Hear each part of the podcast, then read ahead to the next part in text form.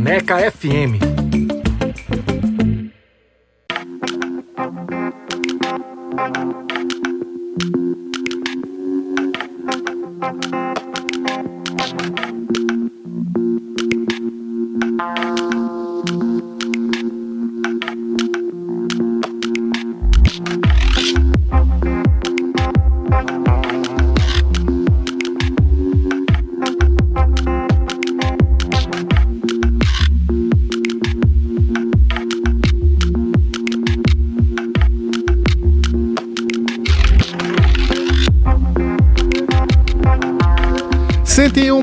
Cinco Frei Caneca FM. São exatamente 10 horas da manhã e 6 minutos na capital pernambucana e eu quero lembrar você que está começando neste momento a nossa faixa de entrevista aqui do BR 101.5.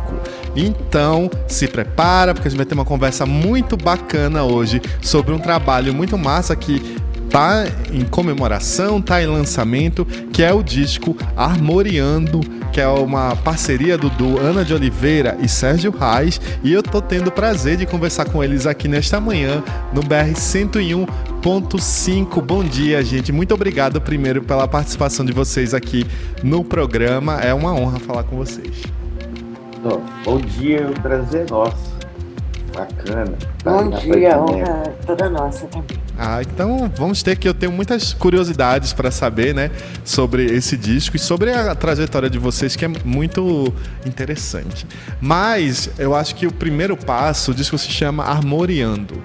E com certeza ele tem ele bebe, ele se transmuta dentro do movimento armorial, né, que está completando, que completou, né, 50 anos. E eu queria que vocês falassem um pouquinho sobre o movimento armorial e como é que vocês é, ficaram íntimos dele, digamos assim. Então, é, só para é, fazer uma recapitulação histórica, né? uhum, né? Sim. O movimento armorial surgiu de um conceito, né? De uma ideia do, do escritor Ariano Suassuna, né? E oficialmente o, o, o, movimento foi fundado em, em 1970, né? Uhum. É, a ideia era justamente trazer para o universo da música erudita né, elementos da música popular né, do Nordeste, sobretudo da música pernambucana, como né, o, o, maracatu, né, então, e, e, ritmos né, das culturas, o cavalo marinho, é, etc. É, ou seja, tudo aquilo que representava genuinamente né, a cultura popular do Nordeste, de uma geral, e de Pernambuco, trazer esse universo para dentro, dentro da, da música erudita, criando assim um, um, novo padrão, digamos assim, de música erudita, né? híbrida entre o popular e o, erudito. Né? Foram peças escritas para, para orquestra, para, na época para a orquestra armorial, e seguida para o quinteto armorial, e também o, o movimento se espalhou para outras ramificações artísticas, né? como, como a própria né, literatura, né? Sim. assim como também as artes visuais, né? as artes plásticas e chegando até o cinema. Né? Então isso aí é um, é um bom resumo do que foi o, o movimento armorial. Segundo o próprio Ariano Suassuna, ele dizia que o movimento durou 10 anos, de 1970 a 1980, e e foi isso, né? É, e como você falou, né? o, o, disco ele, ele é uma, uma homenagem né? ao movimento em si e aos 50 anos que o movimento fez em 2020. É, 2020 a gente estava no meio da pandemia, né? Então provavelmente é muito difícil a gente comemorar qualquer coisa durante uhum. aquele processo que a gente passou, mas esse disco são releituras e também tem músicas inéditas. Isso. Queria que tá. vocês me explicassem um pouquinho esse processo. Como é que foi chegar nesse repertório, né? Porque tem músicas que são da época que o movimento surgiu e tem músicas que são influenciadas pelo movimento. Exato. Bom, é, em 2020, quando comemorou-se, né, foi, foi o, o, aniversário de 50 anos do movimento, a gente estava em plena pandemia, como uhum. você falou, e antes de chegar a pandemia, eu e a Ana, a gente estava planejando alguma coisa, tipo fazer um evento em, em algum lugar bacana, e, e, enfim, chamar artistas que participaram do movimento, etc. E, fazer um. A gente estava bolando uma, uma comemoração. Sendo que chegou a pandemia. E aí. Todos os planos de todo mundo foram afetados. Foram por água abaixo. Exato. Mas aí a gente, em contato com, com o Centro de Arte da UF, a Universidade Federal Fluminense, uhum. a gente conseguiu fazer com que esses eventos comemorativos fossem online, né, via YouTube. E, e aí rolou umas coisas bem bacanas, tipo é, mesas de debate sobre a música armorial, sobre a literatura, sobre o teatro, né, sobre, enfim, todas essas ramificações onde o movimento atingiu. E foi bem bacana. E aí, nessa época, eu e a Ana, a gente pensou em, é, em apresentar online um, um, uma live da gente tocando músicas representativas do movimento. E aí foi aí que surgiu o repertório. A gente deu uma pesquisada em, em, nos principais compositores e, nas principais obras assim que, que, que, retratava bem o movimento. E aí a gente fez uma apresentação online dentro dessa comemoração. Cada um ficou com, tocando já o repertório que seria o, o futuro repertório desse disco aí que você está em mãos. É, parcialmente, né? Algumas a gente até já queria tocar, mas Isso. a própria City Pedra do Reino, que tem uma formação maior no disco, assim, assim, a gente, essa live foi somente feita pelo duo, né? Uhum. Então, assim, aí, ali foi a semente de todo esse repertório. De qualquer maneira, a gente já tocava, já gravou no nosso primeiro disco a Suíte Armorial, que é uma obra do Sérgio. Né? E as obras, digamos, inéditas que tem no disco são obras do Sérgio também, né? Mas, então vem de lá, foi esse, esse repertório e toda essa ideia foi sendo construída, né? Durante, na realidade, 2019, o ano de 2020 também, até a gente conseguir chegar é, esse resultado final uhum. e ter a, a, grande parceria que foi com o Selo Sesc, né, que abraçou nossa ideia e nos permitiu realizar esse projeto dessa maneira, né? Isso é muito importante, ter esse, esse arcabouço de instituições né, que apoiam a arte. Isso é tem que ser sempre louvado e, e destacado.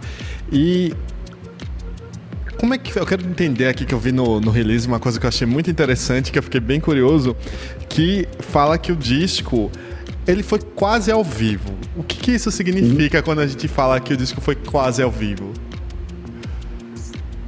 Isso Gravado quase ao vivo, no caso. Exato. A gente gravou o disco em estúdio, uhum. mas não contém edições. São takes únicos, porque às vezes você vai gravar, então grava, toca, mas daí, sei lá, toca duas, três vezes a mesma coisa, mas ah, gostei mais daquele pedaço, gostei mais desse pedaço, queria fazer uma pequena correção aqui. Não, a nossa filosofia é gravar como se fosse um concerto ao vivo. Uhum. Então são takes únicos, né?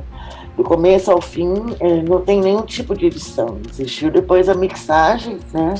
O único tipo, digamos, de não, edição que houve foi também na Cid Pedra do Reino, uhum. que é para original era para duas flautas e uma orquestra de cordas, né?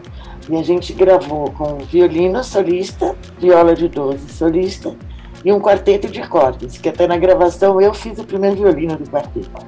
Então a gente gravou o quarteto primeiro e depois sobrepôs os solos, uhum. mas também com a ideia de takes únicos, como se fosse um concerto ao vivo.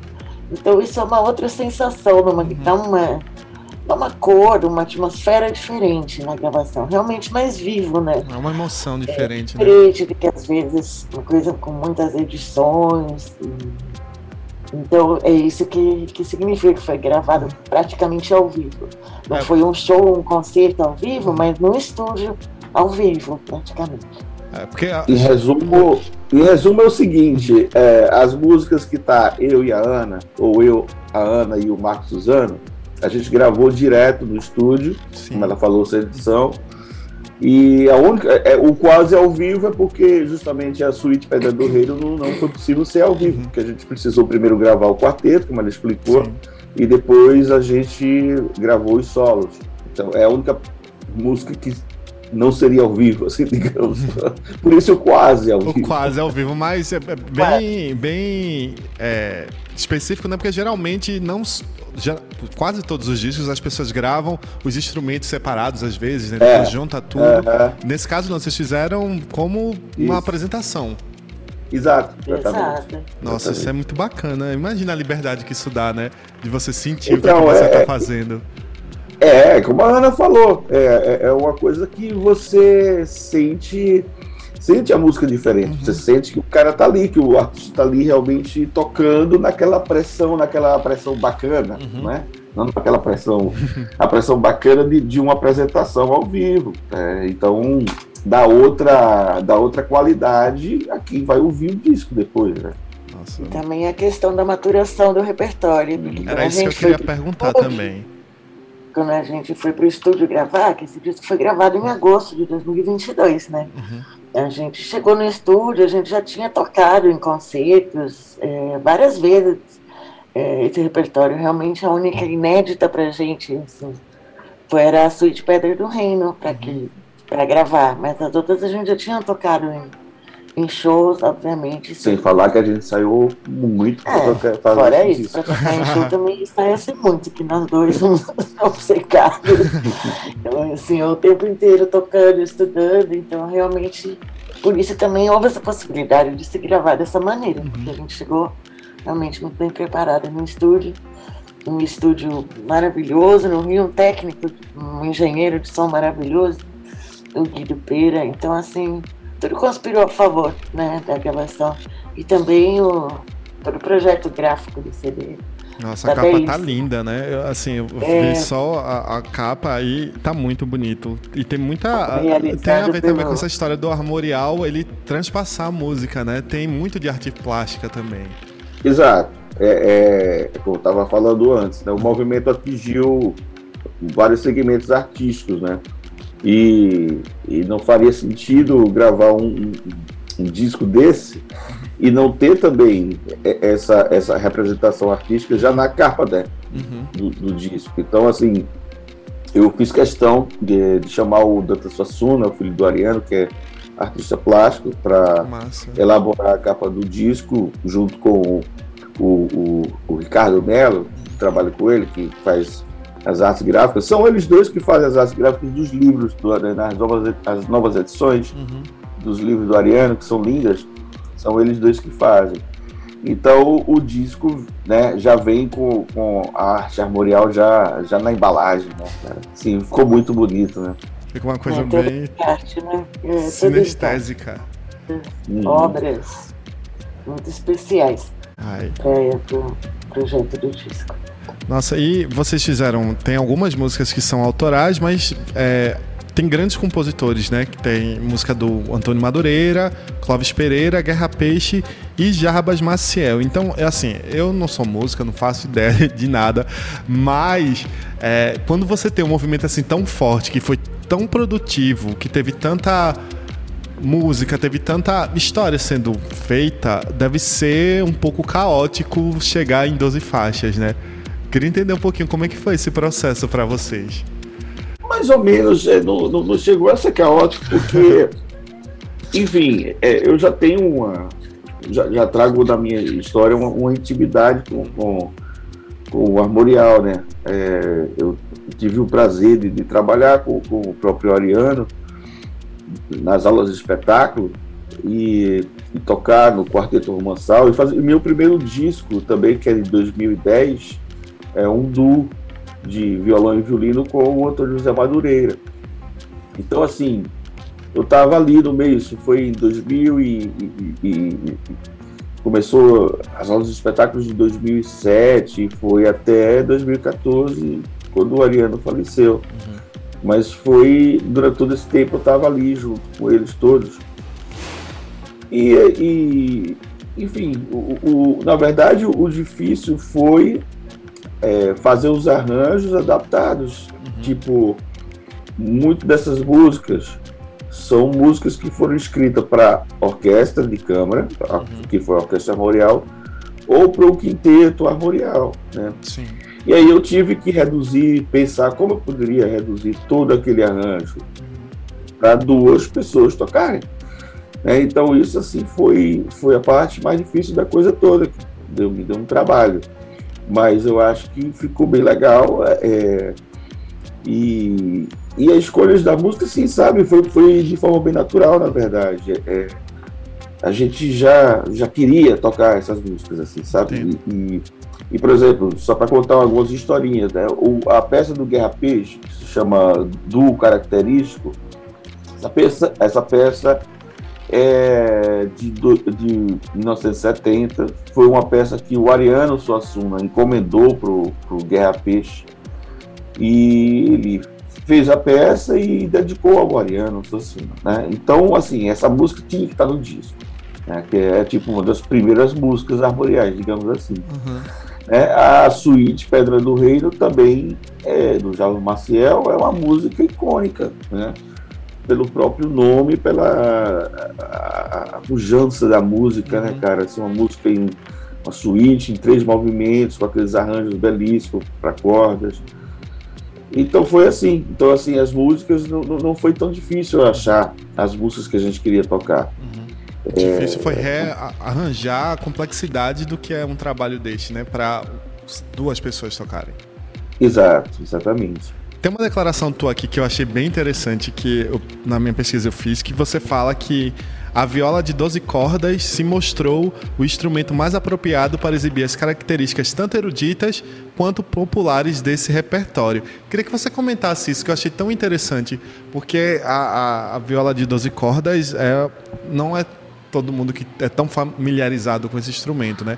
Eu em outro trabalho fiz um podcast sobre violeiros e é todo mundo fala a dificuldade e a delícia de se trabalhar com as 12 cordas, né? Eu queria que você me explicasse um pouquinho desse dessa fala. Uhum. Então, é, quando a gente estava montando o repertório, aí, por exemplo, eu posso pegar de novo o, o exemplo do dueto característico do Guerra Peixe. Uhum é, na partitura está indicada para violão e violino, né? E ele foi gravado, essa peça foi gravada na, pela Orquestra Armorial no disco, no terceiro disco da Orquestra Armorial, chamado Gavião, se eu não me engano, em 1976, com o viol, violinista Cursinho de Almeida e com o violonista Sérgio Assad, no violão clássico. Né? E quando a gente estava ensaiando essa peça, então eu peguei o violão clássico e toquei com a Ana. Achei interessante e tal, mas eu disse, pô, Ana, tá faltando alguma coisa aqui. É, essa sonoridade do violão clássico tá muito polida, tá muito, tem que ser uma coisa mais, mais arranhada, mais áspera, mais, mais sertão, sabe? Mais nordeste. Então eu peguei a, a minha viola 12 cordas, que eu gosto muito de tocar, eu tenho várias composições para viola 12 cordas. E quando eu toquei a, a composição do Guerra Peixe na Vela 12 Cordas, ela, sabe, ela, ela, a música surgiu, a música realmente apareceu. Uhum. E a gente disse, cara, é isso, é isso aí. E a partir dessa ideia, a gente foi tocando as outras músicas do disco e foi vendo que a viola realmente era o instrumento do disco. Uhum. Né? É, e, e, tanto é que nesse disco eu só toco viola de 12 cordas. E que ela trouxe essa sonoridade que a gente estava querendo. Né? Essa sonoridade muito mais ainda característica da música né, do sertão, da música do Nordeste e tal. Essa sonoridade áspera, né? A coisa do, da, das cordas duplas que dá uma que dá um, um timbre especial ao instrumento também. Então, foi, foi eleita oficialmente a, o instrumento do disco, assim. Você faz muita diferença por culpa disso mesmo, é que você fala, ele é mais, não sei, nordestino, não sei se existe essa, essa denominação, mas é, dá essa né? sonoridade, assim. Importante, é mais áspero, né? É, vale mencionar que essa peça do Guerra Peixe está escrita dueto característico para violino e violão, hum. aí vem entre parênteses, no estilo popular nordestino ele, ele coloca isso no título da música. Né? Então isso é. É bem... Acho que isso é uma dica, ele quase que. Stalk desse jeito. Exato. E, e, e, e, a própria escrita dessa obra é, é claramente uma escrita é, de ponteado de viola, sabe? É uma escrita feita para uma viola tocar, na verdade. É, foi tocada pelo Sérgio Assado no violão clássico, mas, mas você, ó, lendo a partitura, você vê, poxa, isso aqui é uma viola, rapaz, isso aqui é um poteio de viola. Então, é isso. Olha, uma outra coisa que eu queria saber de vocês, que eu acho que é muito importante a gente falar, é sobre o selo Sesc, né? Que o, o disco, é, vocês lançaram ele através desse selo. E eu queria entender uhum. como é que funciona é, é, é, essa aproximação de vocês com um, um, selo tão importante como é o selo Sesc. Eu já gravei, é, uhum. eu toco também num trio, um trio de mulheres aqui uhum. em São Paulo que se chama Trio Poeli.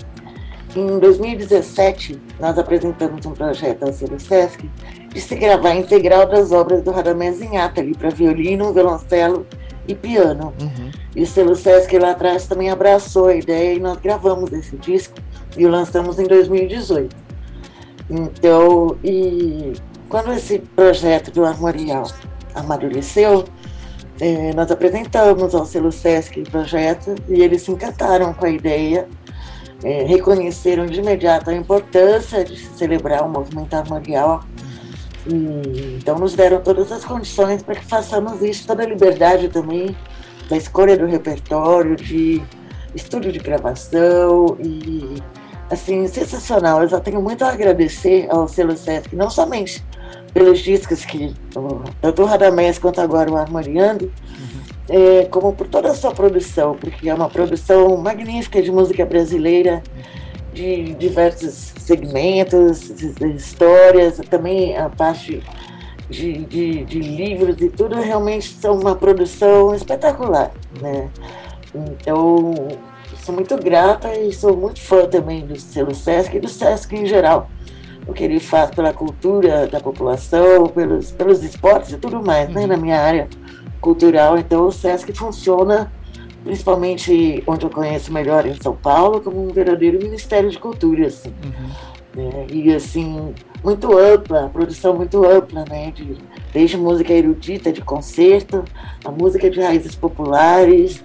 É, tem uma caixinha maravilhosa que eles fizeram, publicaram, baseada no trabalho de Mário de Andrade. Então, assim, é realmente um tesouro ali o acervo do selo Sesc, uhum.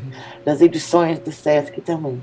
E nós ficamos, eu fico muito orgulhosa também de ter esse disco lançado pelo selo Sesc, do Amoriano, assim como o Radamés, que a gente fez lá atrás, que também é a única gravação, houve resgate de partituras, etc., da, da obra integral do Radamés para trio, né? Uhum. E agora o Armoriano e também pudemos escolher tudo que foi relativo ao projeto gráfico. Assim, foi, assim, foi realmente um sonho você poder, poder produzir com esse patrocínio, com essa parceria. E com toda a liberdade, e, né? Toda a liberdade. Uhum. Então, assim, realmente faço questão de agradecer sempre publicamente a, a todo esse ao patrocínio que recebemos e a todo esse apoio. Lembrando que o, o selo Sesc todo ano recebe propostas, né? Uhum. Qualquer artista, qualquer músico pode mandar propostas para eles. Eles têm um, uma equipe, uma curadoria que analisa todos os projetos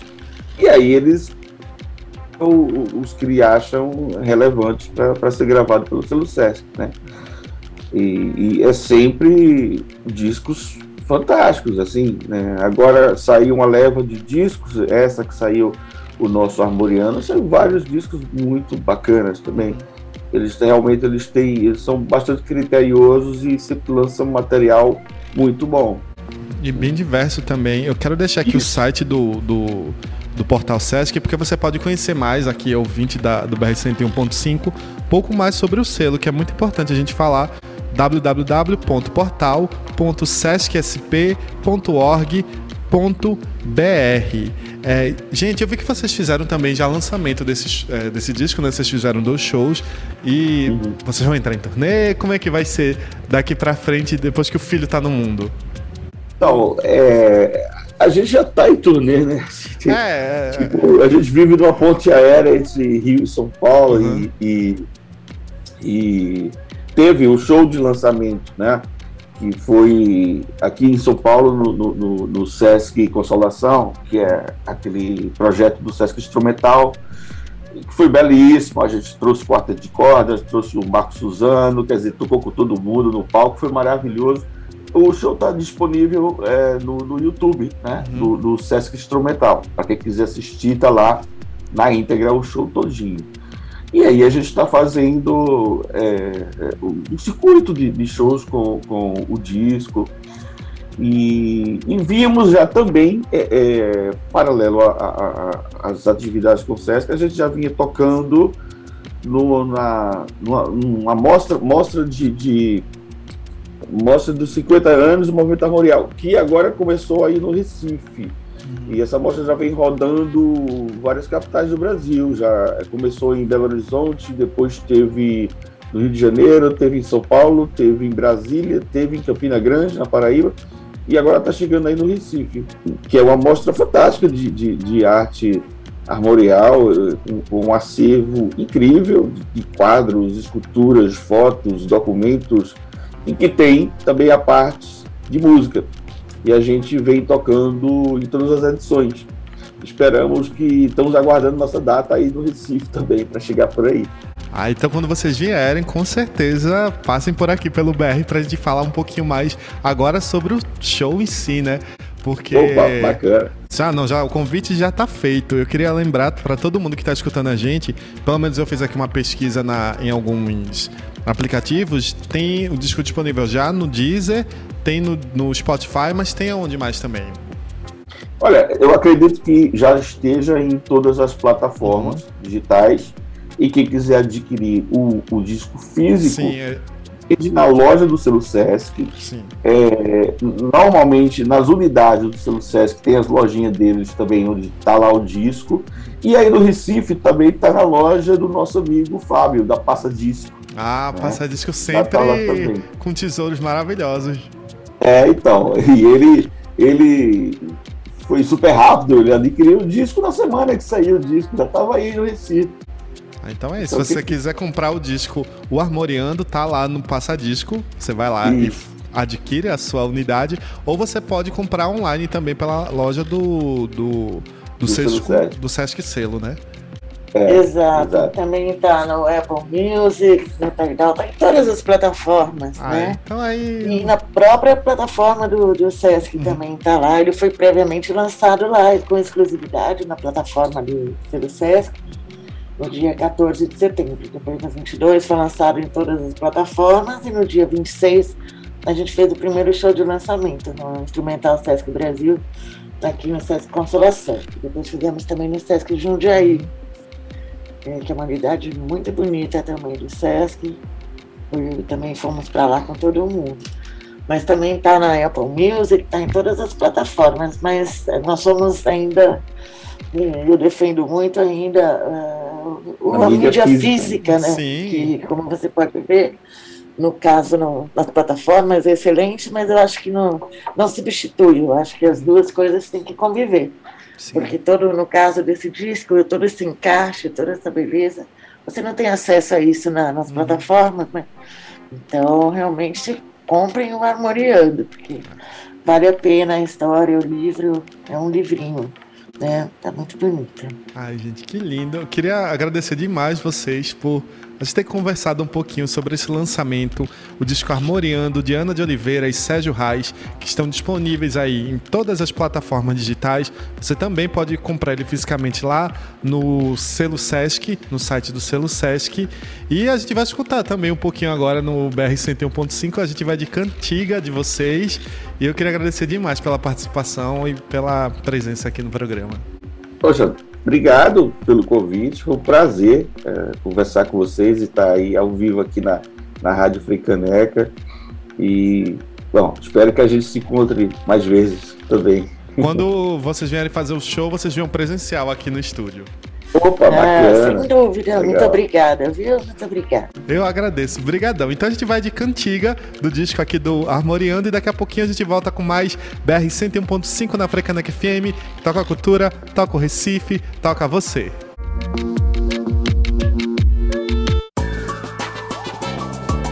Freicaneca, a rádio que é a cara do Recife.